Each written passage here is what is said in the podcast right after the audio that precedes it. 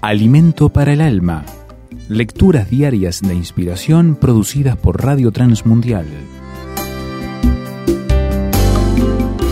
Tranquilo, Dios está en control. Los discípulos habían visto muchas maravillas y milagros, enfermos que fueron sanados, endemoniados liberados del poder de los demonios y pecadores que cambiaron su estilo equivocado de vida.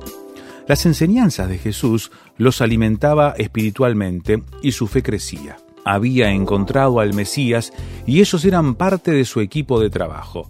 Sin embargo, cuando la fe de ellos fue puesta a prueba, se desesperaron. El agua estaba inundando la barca y el viento la estaba inclinando peligrosamente. Mientras ellos luchaban para mantener el barco a flote, Jesús dormía plácidamente en la popa. Finalmente lo despertaron a los gritos, diciéndole, Maestro, ¿no tienes cuidado que perecemos? Jesús se levantó y con autoridad reprendió al viento y le ordenó al mar que se calmara. En pocos minutos la tormenta había cesado. En general, todas las personas dicen que tienen fe, pero cuando llegan las dificultades, ¡ah! se desesperan. Cuanto más grave o complejo es nuestro problema, más incertidumbre y preocupación nos generan.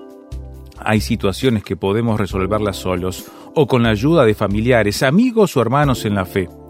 Pero en otros casos, la gravedad y la urgencia de lograr una solución nos desconcierta y llena de temores.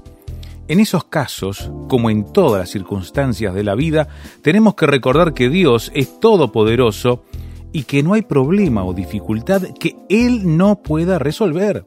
Si creemos que el Señor está en y con nosotros y que está dispuesto para ayudarnos, no tendríamos que desesperar.